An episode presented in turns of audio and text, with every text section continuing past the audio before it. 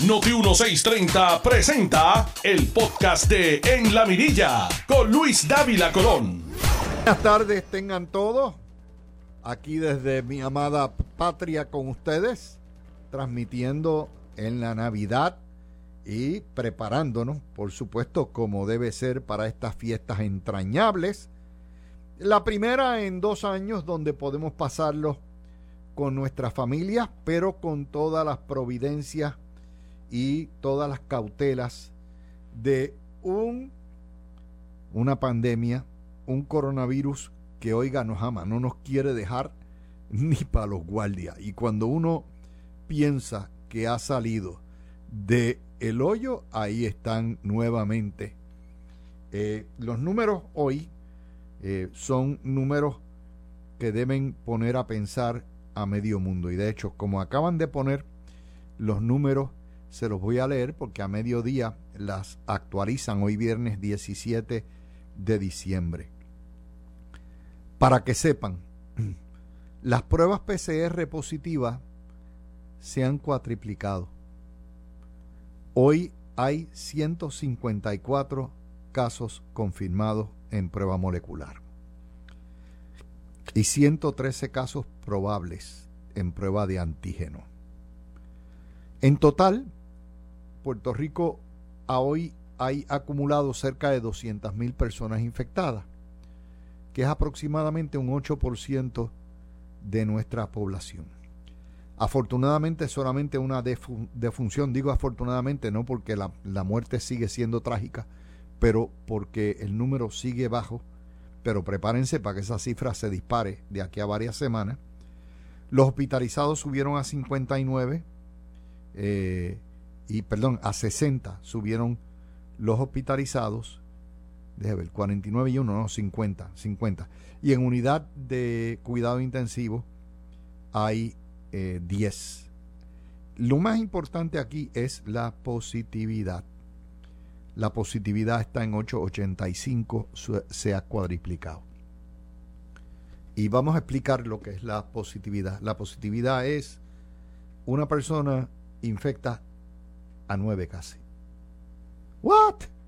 Así mismito. Así mismito. O sea, estamos hablando, y eso se ha disparado. Si usted ve la tabla, es a todo lo que da. ¿A qué se debe esto? Todavía estamos en la variante Delta. Omicron va subiendo, pero estamos en la variante Delta. Cuando usted suma, resta, multiplica, estamos a 20 días después de Acción de Gracia, donde las familias se reunieron. Pero aparte de todo, estamos a ya a la semana de los conciertos de Bad Bunny. Y como yo les decía, los conciertos de Bad Bunny ya una actividad como esa, donde salen miles infectados, pues póngale que hayan salido mil, no es tanto los números todavía, pero de 100 mil que llevó, aun cuando sean mil, es uno de cada 100, pero ese, ese, esos mil lo infectan a 8 mil más y ahí es donde empieza, unido a la Navidad, ustedes se pueden imaginar eh, dónde vamos. Yo quiero tocar esto como siempre lo he tocado con responsabilidad y ya sabemos nuevamente que el COVID viene en ciclo de altas y bajas. El, el COVID se trepa en épocas de fiesta, en épocas de socialización y baja posteriormente. Eh, estamos en transición de una variante a otra. La variante dominante Omicron, que es mucho más contagiosa, en menos de un mes va a ser la variante dominante aquí y en los Estados Unidos. Y va a seguir esto por buen rato. Esto, vamos a ir con la prensa hoy, como lo cubre el vocero, salud admite aumento. O sea, admite como si fuera un acusado, el que se siente en el banquillo y entonces tiene que admitir la la peineta que hizo. Ese es el verbo de mala leche que utiliza la prensa. La palabra debe ser salud informa, no salud admite. Pero como tenemos una prensa politiquera, ¿verdad? Pues lo ponen así. Y es parte de la histeria que nos están llevando. Omicron trastoca el curso de la pandemia. Ningún trastoque. ya hay siete variantes de esta cosa. Primero vino una la inglesa, la, de la inglesa pasó a la de la china, de la, de la inglesa, eh, vinieron dos variantes más, vino la delta. O sea, hello, ya sabemos. Lo que ha habido en estos dos años es una transformación de que ya no es una pandemia, es, endémico, ya no es pandémico, es endémico. Eso quiere decir que el virus va a estar con nosotros forever and ever, que hay que vacunarse, que la única solución es el distanciamiento social, las mascarillas y la vacunación con el tercer booster o con el booster y rogarle a Dios que en la primavera se inventen una o ajusten las vacunas para que vaya contra la variante Omicron hasta que aparezca otro pájaro de esos que haya mutado lo suficiente como para requerir otro booster. es así. Eh, primera hora nos pone preocupante aumento casos COVID. Lo que es claro es que el pueblo, ningún pueblo ya va a tolerar más cierre, ni ninguna economía lo aguanta. Así que la salvación es individual, la salvación es mascarilla, vacunación. Usted se reúne con gente que usted sepa que está vacunada. Ya en todos los lugares, los, restaurantes están pidiendo nuevamente que todo el mundo mire el COVID ID. Eh, el COVID ID ahora usted tiene que enseñar tres menos en el aeropuerto. Se han gastado millones de pesos.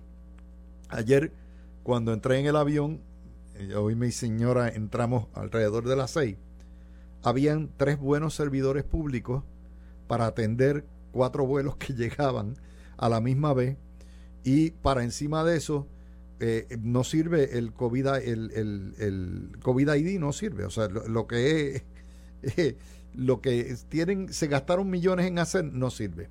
No se lo aceptan en el aeropuerto. Usted tiene que llenar el formulario de nuevo, ponerlo.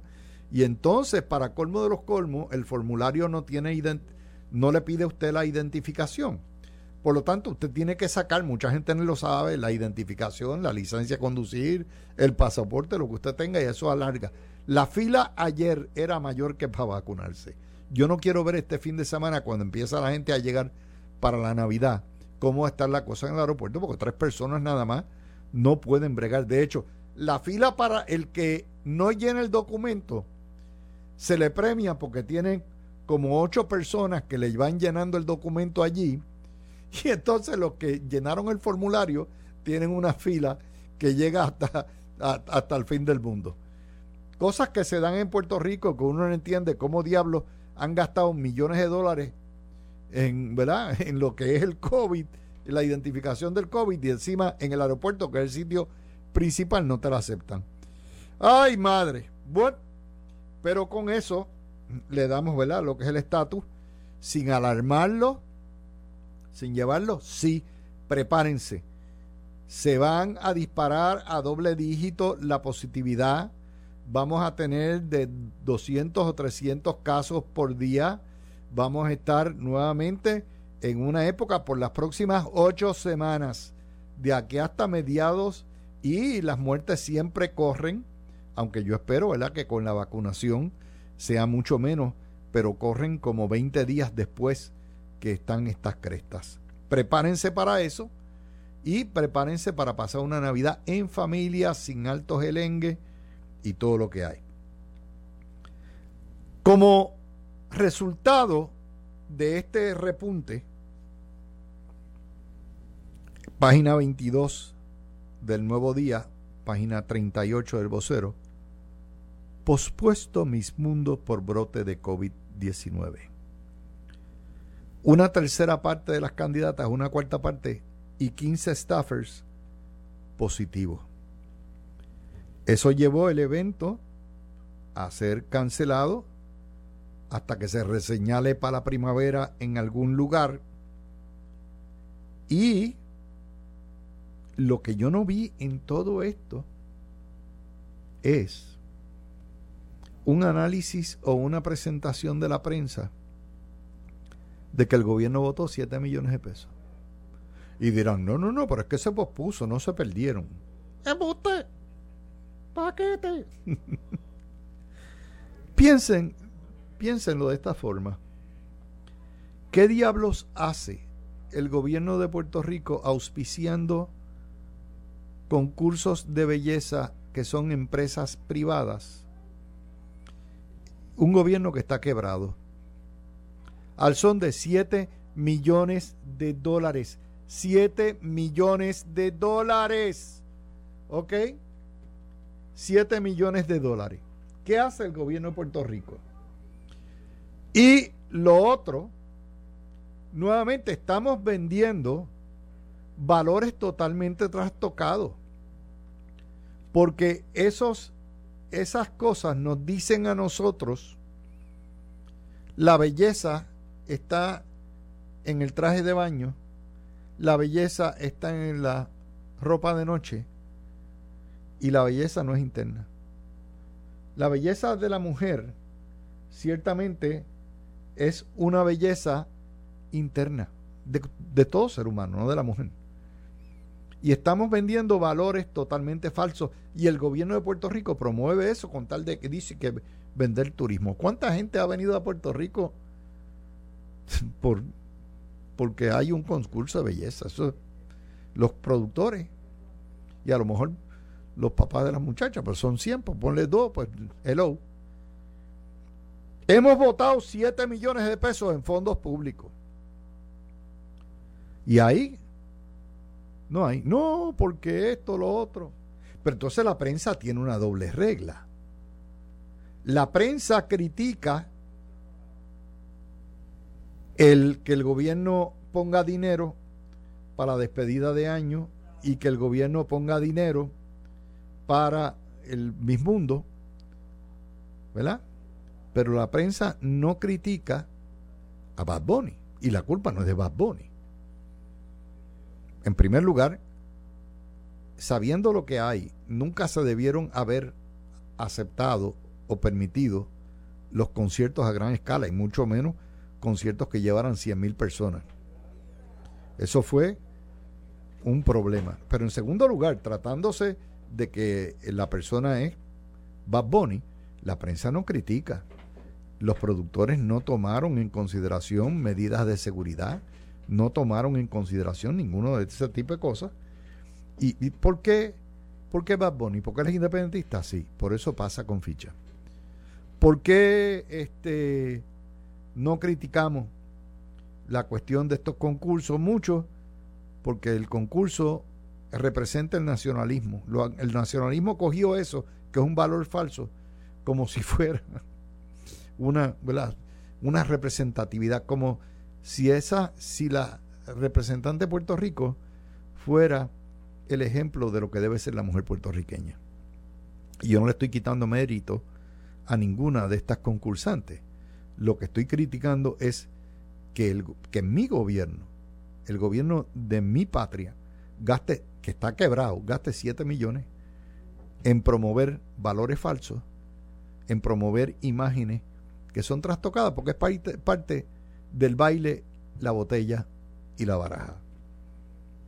Y eso pues, el, el repunte de casos COVID, que era de esperar, nos costó eso. Mientras tanto, y la parte de lo, del caso político, hoy eh, eh, de Cataño, lo vamos a discutir ya mismito cuando vengamos, pero vamos a traerle noticias.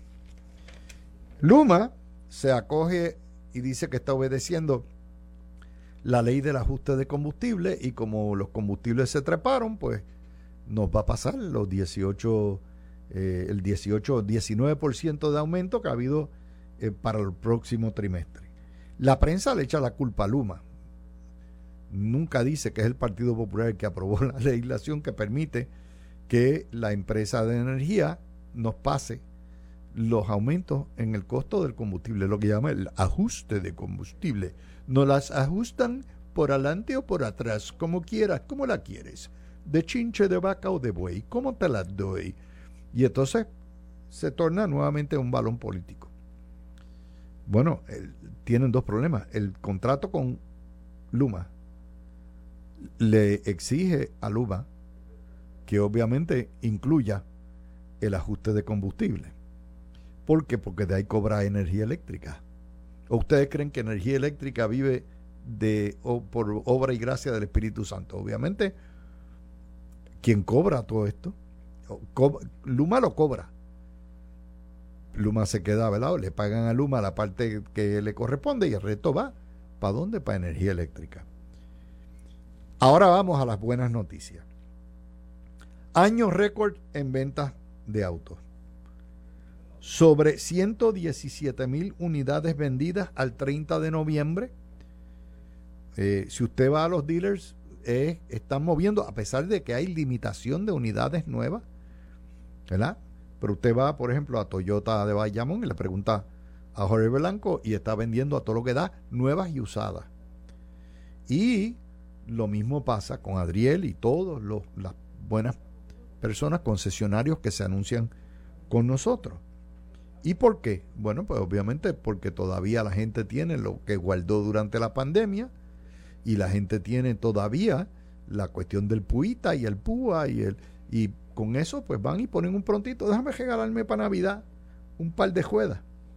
Y lo otro, buena noticia, Hacienda reporta que al 31 de octubre, en los primeros cuatro meses del año fiscal, el año fiscal comienza el primero de julio, ha recaudado un 14% más de lo proyectado. Eso quiere decir que están en las papas, la economía está echando para adelante. Otro detalle bueno. Habiéndole dado ese cuadro, son las 12 y 24.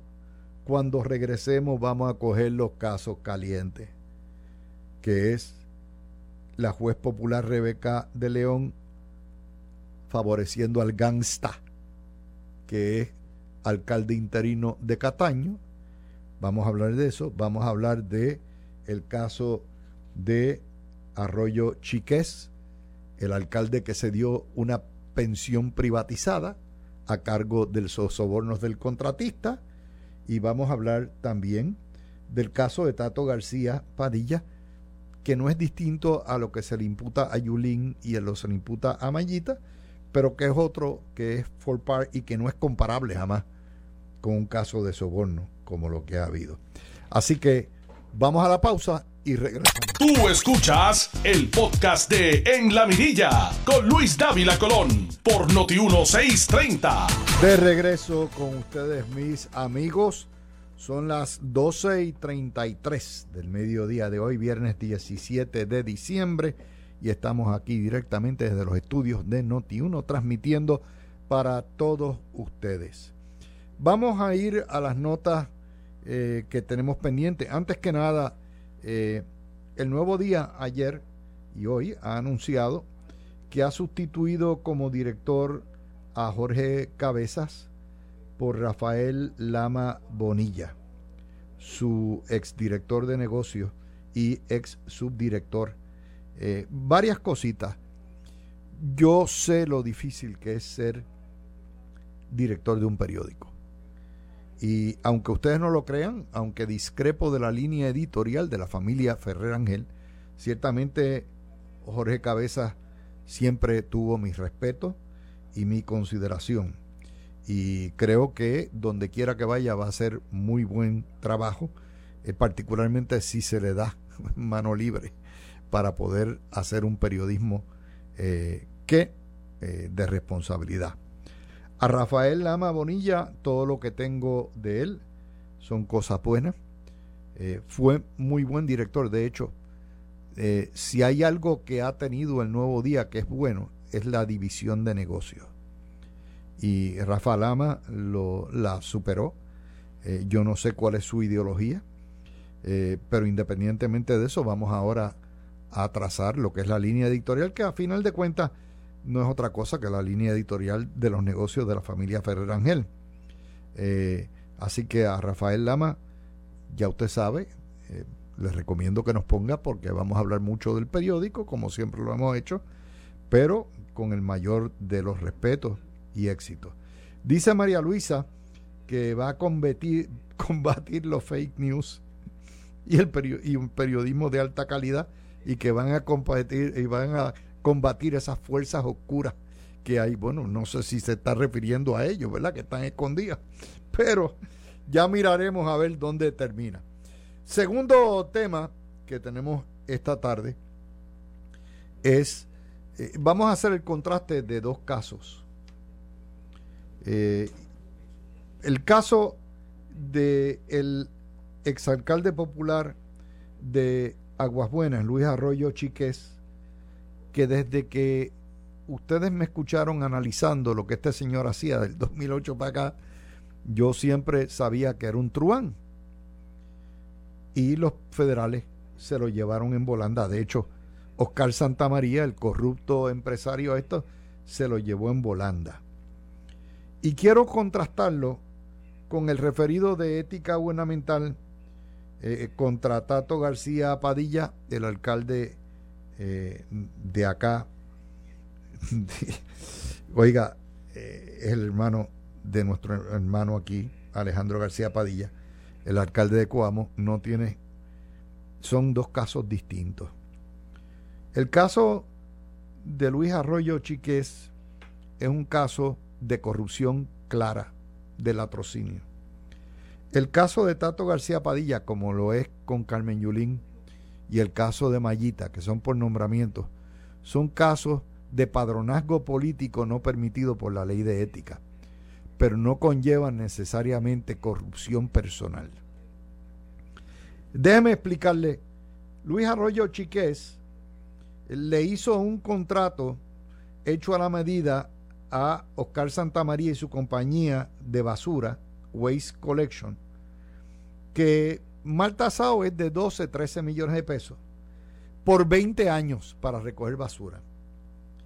Y a cambio de eso, Oscar Santamaría le dio una pensión vitalicia, prácticamente le hacía pago, ¿verdad? Eh, de 270 mil dólares en, y cobraba después. O sea, lo que hizo Chiqués, Arroyo Chiqués, fue que se garantizó su propia pensión. Digo, vea, esa pensión de, empleado público no sirve para nada. Deja aquí, yo voy a sentar y voy a dejarse montado a esta gente 20 años con un contrato de 10 millones. Usted me dan una regalía todos los meses y yo me garantizo de tener. Estuvo afuera ese contrato en los cinco años, 270 mil billetes. O sea, a este títere le pagaban por lo menos 75 mil pesos por año en pensión. De pensión entre comillas, ¿verdad? Un soborno, claro. Y este es el tercer, el cuarto funcionario público convicto por soborno de Santa María incluyendo el Cano Delgado, Ángel Pérez, o, acusado, ¿verdad? Y procesado, el que era el segundo de Trujillo Alto y esta. O sea, esto, Santa María es el niño cantor de Viera, de Viena. Este hombre canta como pajarito y yo les digo a ustedes nuevamente, vélenlo porque los federales van para arriba. Si este tipo daba pasta abajo, tiene que haber dado pasta arriba tiene que haber dado pasta en el gobierno central. Vélenlo, coming attractions, coming soon. Y lo otro, se han cargado ya a dos PNP y dos populares. Lo que pasa es que los alcaldes, dos alcaldes son del PNP, los otros no son alcaldes en este momento.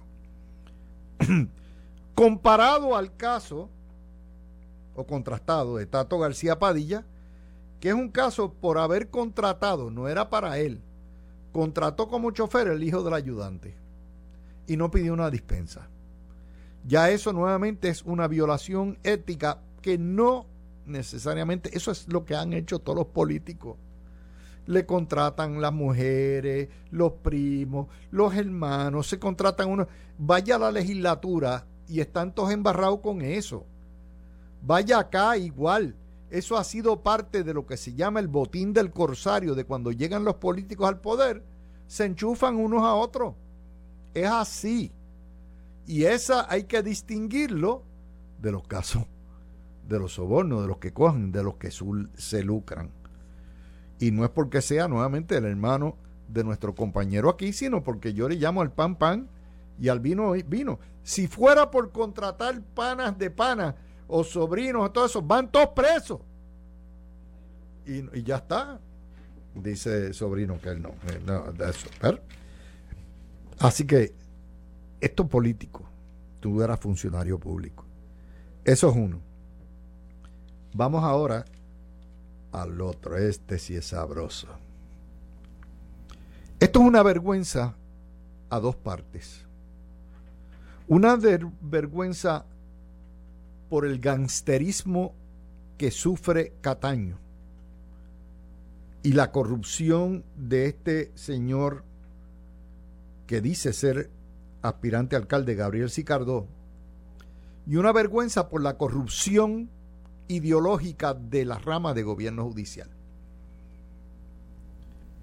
Vamos a empezar. La juez popular Rebeca de León, que ha sido una activista anti-PNP de toda la vida y que yo no entiendo cómo la juez presidenta la tiene ahí todavía, declaró nula la descalificación de Gabriel Sicardo en Cataño porque no le explicaron. Y en ese contexto, desde el punto de vista técnico, no le dieron el debido proceso de ley. Pero la jueza pide más que eso, pide evidencia, como si el partido fuera una sala judicial donde desfila la prueba y donde hay todo eso, sea, otra cosa. Y eso permite que Gabriel Sicardó pueda competir para la alcaldía. Y nos dice la historia el nuevo día, flanqueado de empleados por empleados municipales, celebró ayer que lo hayan restituido como elegible. Esto es otro caso adverso al PNP que hace la juez de León. Y la juez de León no está libre de crítica porque ella es una funcionaria pública y hay un derecho a fiscalizar y un derecho a pedir quejas y agravio contra el gobierno. Dice la historia del nuevo día, si Cardón no se arrepiente de haber aprobado y defendido el contrato de alquiler de la Cadillac Escalade del Cano de 4.500 al mes. Ya con eso, ya con eso, señora juez, ya esa es la evidencia. Un abogado que justifique, legitime, defienda y apruebe un contrato leonino municipal de una Cadillac Escalade de 4.500 dólares mensuales. Es un abogado y un funcionario público que entra en inmoralidad, se convierte en colaboracionista y en cómplice del bandido que ordenó el alquilar la escalera. Ya con eso nada más.